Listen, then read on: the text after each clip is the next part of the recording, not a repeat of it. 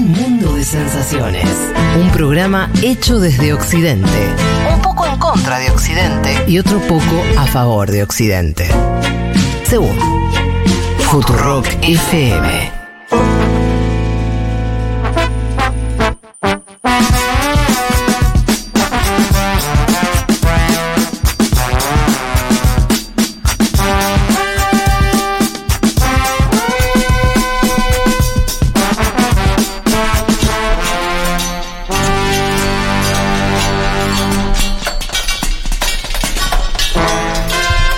Bien, aquí estamos de vuelta.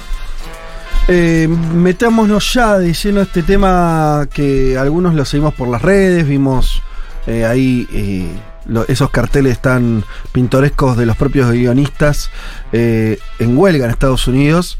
Em, bueno, por una cuestión salarial en principio, ¿no? ¿Vale? ¿Cómo, cómo es la cosa? Sí, hablemos un poco de la huelga de, de guionistas de Hollywood en, en esta columna de Mundo Expandido, porque es un conflicto laboral, pero también es un conflicto cultural que tiene que ver con los ingresos de, de los guionistas. Hay aproximadamente 11.500 escritores y escritoras de cine y televisión que cesaron sus actividades a comienzos de mayo. Mm. Y es una huelga que paraliza la producción de series, que causa estragos millonarios en la industria del, de- del entretenimiento. Y hay, hay dos cosas que me parecen bastante curiosas de Ahí te este, das cuenta que es una este industria. reclamo. Es una recontra industria. Digo, porque te imaginas que es una huelga acá, que además, ¿cuántas cosas se guionan? ¿Viste? Tres. Claro. No, bueno, eso está bueno pensarlo. Pero allá- ¿no? allá se guionan los late Todo. nights, los noticieros, las promos, exacto. eh, absolutamente todo. Está muy profesionalizado, entonces son miles, vos dijiste algo como 11.000. Sí, 11.500. eh, Que están en huelga. Están Es en, en unos sindicatos que ahora, ahora les voy a contar.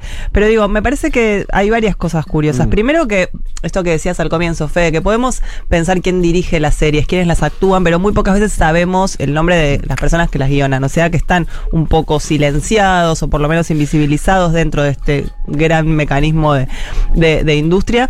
Y también que la industria del entretenimiento en los últimos 30 años cambió muchísimo. Si piensan, hace 30 años pasamos de, de la televisión de aire a- al cable, eh, apareció el VHS, después el VHS dio lugar al DVD, el DVD al streaming, y ahora conviven todos esos, es- bueno, menos del VHS, del DVD que, que pasaron a la No, es historia. claro.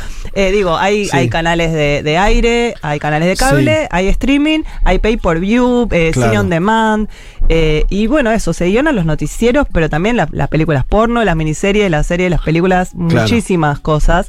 Y no es la primera vez que los guionistas hacen huelga, hay una historia de esto en, en, la, en, en Estados Unidos. Hubo una bastante grande en 1985 que duró cinco meses por la emergencia del VHS justamente. Ah, mira. Y O por sea que cómo les se influía- repartían sus ganancias. Ah, el cambio tecnológico los influye. Porque yo te iba a decir que a pesar de todos esos cambios tecnológicos, pareciera que, que esa industria todavía depende bastante de los guionistas. Bueno, los que se quedan con la mayor cantidad de dinero son los productores. Bueno, claro, Eso hay que decirlo. obvio. Y las- los grandes estudios. Sí. El guionista recibe un porcentaje de todo esa, Claro. digamos, e- esa, de ese dinero y cada vez recibe menos porcentaje y de ahí esta huelga. Bien. En el 85 fue por la emergencia del VHS, la de 2007-2008 fue una huelga de 100 días que tuvo unas consecuencias muy millonarias. me acuerdo. Es Me acuerdo de eso. Sí, sí, 2008, claro, sí, sí. Ahí tenía que ver por la, eh, con las ventas de los DVDs, o sea, Mirá. cuando el, el DVD se dejaba de alquilar y se empezaba a vender,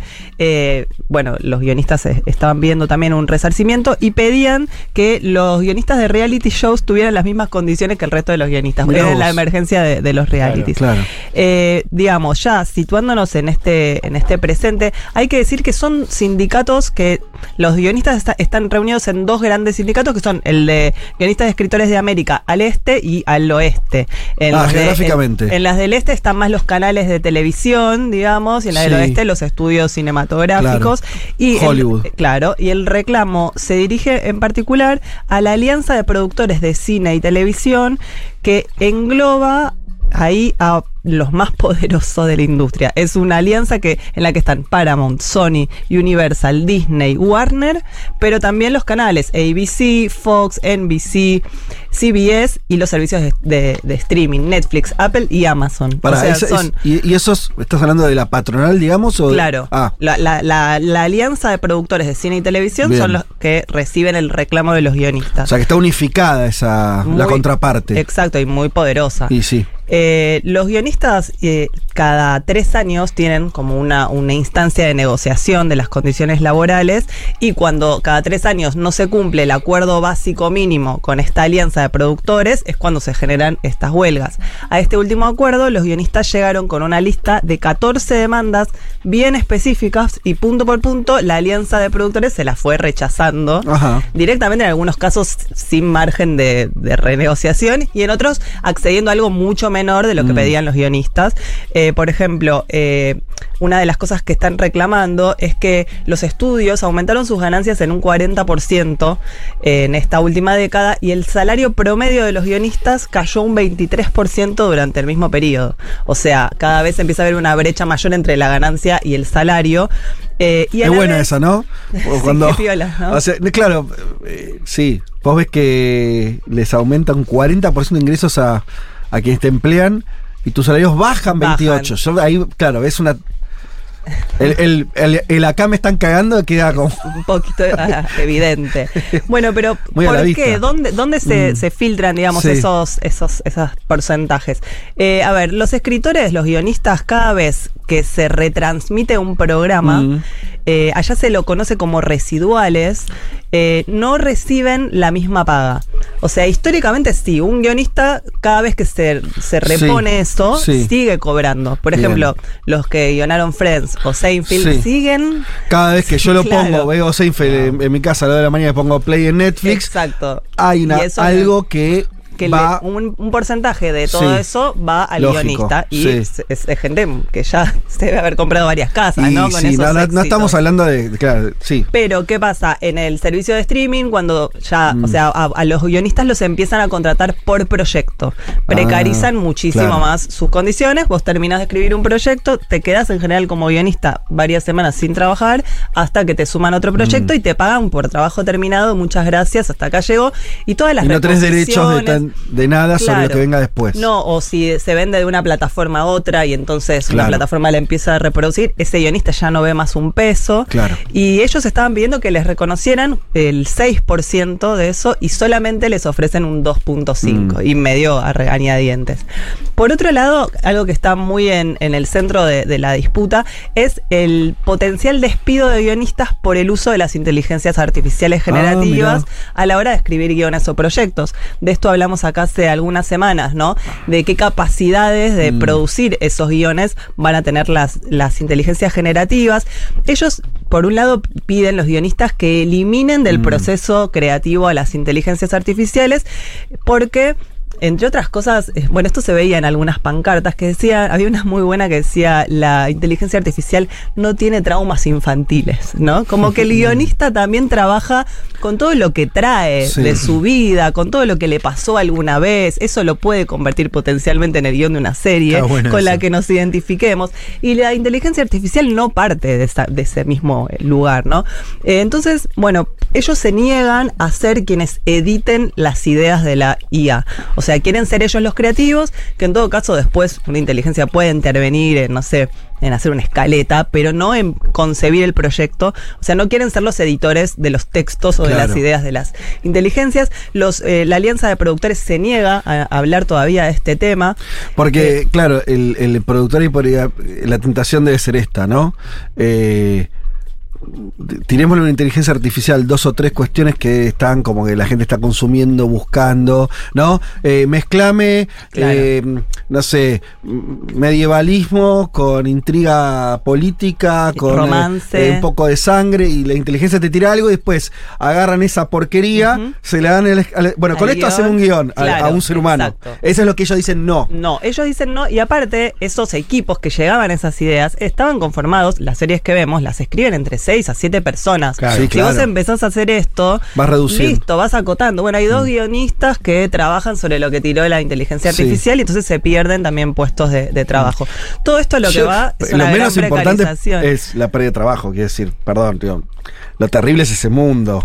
que la inteligencia artificial El que empezamos a idea. consumir cosas generadas por nadie. Y sí. Eso es más No, jodido. y está bueno el tema de, de anticiparse, ¿no? Porque un poco Mm. también reclamamos eso. es- Claro. Quizás no está todavía No está ocurriendo, pero- a si no hacemos nada ahora, en qué sé yo, Sí. un año, dos bueno, años. también tres por años. eso la alianza de productores se niega todavía A a discutir discutirlo. esto porque quiere ver hasta sí. dónde le puede sacar provecho, Claro, claramente. Eh, bueno, todo esto lleva a una gran precarización, a la disminución de los guionistas en, en cada, en cada proyecto. Y hay algunas cosas curiosas que me parece que están sucediendo, que las quería marcar en particular. Primero es que hay proyectos que se va a ver, digamos, de acá a algunos meses, eh, las consecuencias de esta huelga, que no sabemos cuándo va a terminar, pero hay otras que ya se están notando. Por ejemplo, Saturday Night Live Sí. paró su emisión a partir claro. del 6 de mayo porque trabajan con las noticias y no hay nadie que esté guionando ahí. Olvídate. Levantan, digamos, las, las emisiones. O sea, casi un Eh, mes no sale. No, casi un mes. Eso es una pérdida millonaria, ¿no? Eh, bueno, y después hay series de las cuales hay gente esperando sus nuevas temporadas, de Last Ajá. of Us, Cobra Kai, Stranger Things, que tuvieron Todavía que frenar la producción porque Claro. no estaban los, los guionistas. En el medio de todo esto, eh, HBO despidió a David Simon, que es el creador de The Wire, un gran guionista Ajá. que ya estaba, digamos, estaba en planta, por supuesto, Sí. HBO. Eh, y el tipo tuiteó en el medio de una movilización, recibe el mensaje de HBO diciendo que lo habían desvinculado de la empresa. Y el tipo tuitea, el día que HBO me llamó para suspender mi contrato, después de 25 años escribiendo televisión para ellos, yo estaba haciendo lo correcto y pone una foto de él en una marcha, haciendo un juego de palabras, porque r- write de escribir y rewrite de Ah, hacer lo ok. correcto Claro, se pronuncian igual en, en inglés. Por otro lado, Jen Statsky es la showrunner de una serie muy buena de HBO que se llama Hacks. Declaró también que frenaron las grabaciones eh, y, dice que esto que hablábamos, que la escritura ocurre en todas las etapas del proceso, la producción y la postproducción. Eso hace que las series y las películas sean buenas. O sea, que no pensemos que solo el guionista está en el primer momento en el que sale la idea, ¿no? Es, es un trabajo más continuo y me pareció importante lo que, que lo diga ella porque Hacks es una serie en la que una protagonista es guionista y le escribe monólogos a una estrella en decadencia. Es una serie de dos mujeres muy buenas, una es la guionista de la otra. O sea que está tematizado ya en la serie, en la precarización de esa guionista. Sí. Eh, bueno, Biden también se, se manifestó los primeros días de mayo, eh, en medio de un acto dijo que que quiere que el conflicto se resuelva y que los escritores reciban un trato justo, el, del trato justo que merecen lo antes posible. Por supuesto, los gremios lo tomaron a su favor.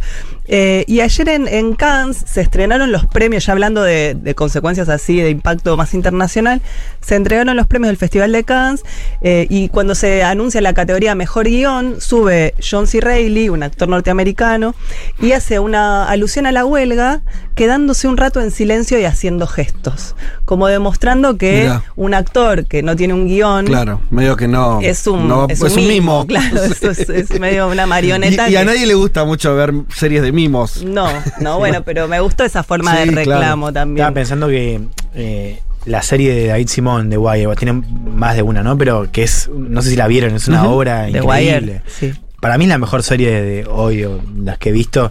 Está peleando con Succession igual ahí, hay que ver cuánto, cuánto dura. Pero, digo, está basada, es un poco lo decías vos, está basada en la experiencia de Simón después de décadas como periodista en Baltimore, ¿no? O sea, y como toda la estructura de los diálogos y los personajes está basada en la experiencia de Simón previamente. O sea, eso es irrepetible. Demasiado el tema que puede arpar, ¿no? Sí, bueno, por eso digo, eh, está bueno que, que empecemos a poner sobre el tapete la importancia de los guiones y de los productos que consumimos que están completamente determinados por la gente que, que los está... El que se metió también, Bien. veo ahí, vos nombraste a Biden, es su Obama. Acuérdense que Obama con Michelle tienen una productora fundada en el Ah, 2018, que ne- tiene algunos productos en Netflix, ¿no? Sí, unas y, a- y- entrevistas. Y, acaban de lanzar uno llamado Trabajar, eso que hacemos todo el día, que habla del trabajo particularmente. Y dijo Obama que está a favor de la, de, de- de la huelga que están llevando adelante los guionistas. Eh, alguien que también se está sumando es la directora del sindicato de actores. ¿Saben quién es la directora? No. Susan Fra- Sarandon, ¿no? Fran Drescher, la niñera. Ah, mirá. Qué Una, bueno. una capa total. Ella estuvo en las manifestaciones. Ella es escritora también, escribió Ella- su propio claro, show, claro, lo dirigió, además de actuarlo. Claro. Eh, ella ahora es la, la- eso, la representante del sindicato de actores que convocaron a una votación a ver si adhieren o no al, al paro de guionistas, aceptaron la adhesión, pero el 7 de junio tienen una negociación, llega al final una negociación con Hollywood, que en el caso de salir mal, se plegarían el sindicato de, de actores, actores y al de actrices al de, guionistas. y ahí sí, porque el sindicato de actores final. tiene 120 Y mil sí, eh, personas, eh, digamos, inscritas. En y ahí cambio- sí ya deja de poder hacer nada. Y claro. Te quedaste sin guionistas, sin actores, listo. No, y aparte escala, digamos, a una masividad Sí, total, claro. porque ahora Son- lo apoyó, sí. no sé, Colin Farrell, lo apoyó. Mark Ruffalo, Fran Drescher, pero digo, si 120 mil actores y actrices salen a reclamar, listo, Claro. no, no hay otra, ¿no? Eh, bueno, para, para cerrar quería, digamos, pensar un poco qué puede pasar. Estuve buscando algunas notas y encontré una en, en Jacobin de Andrew Wolf, que es un, un académico que se especializa en las relaciones laborales de la Universidad de Cornell y en- analiza un poco la proyección de, de toda esta lucha y dice que si la huelga de, de escritores de cine y televisión tiene éxito, el sindicato de guionistas podría establecer un modelo de cómo los trabajadores del sector de servicios basados en, en aplicaciones pueden enfrentarse a las grandes corporaciones de Silicon Valley. Porque a ver, él para, para este Andrew Wolf, la huelga de guionistas es una batalla medio existencial por el futuro de la profesión.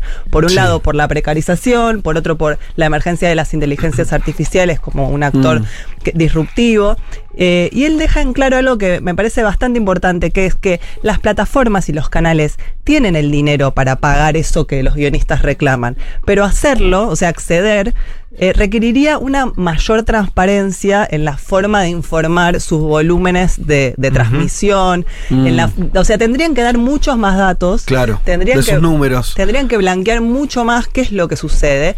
Y eso, entre otras cosas, las compañías de streaming no lo quieren hacer porque le vendieron a, a Wall Street que lo importante de estos servicios son el crecimiento de las suscripciones y no tanto la rentabilidad de los servicios. ¿no? O sea, siempre eh, cuando Netflix entra a la bolsa o eso es Sí. vamos a aumentar los suscriptores. Sí. Pero después esos suscriptores, si pagan algo fijo por, por mes, Sí. ¿Dónde es que te sube la ganancia? Bueno, no sé, ahí tienen que buscar nuevos modelos, tienen que meterle publicidad, ¿no? Pero en principio tendrían que ser mucho más transparentes a la hora de decir, bueno, esto lo vieron tantos miles de personas o tantos millones de personas en todo el mundo, te corresponde todo, todo esto. Es algo Sí, que no quieren. Está bien, entiendo lo que decís en el sentido que creo que es las plataformas. Esto lo vemos cualquiera con también con, con su- sus redes, donde a vos te, eh, te muestran el volumen. Hay una cosa de venderte esta idea de, como vos decís, eh, a Netflix lo, lo ven tantas millones de personas, están suscriptas, pero después son muy opacos a la hora de decirte qué cosas la gente está viendo, qué cosas Salvo elige. YouTube, ponele, que te- es muy cristalino en el número de visualizaciones, ¿no? No, pero viste, en, Sí. en un tweet también te dice las cantidades de Bueno, visualizaciones.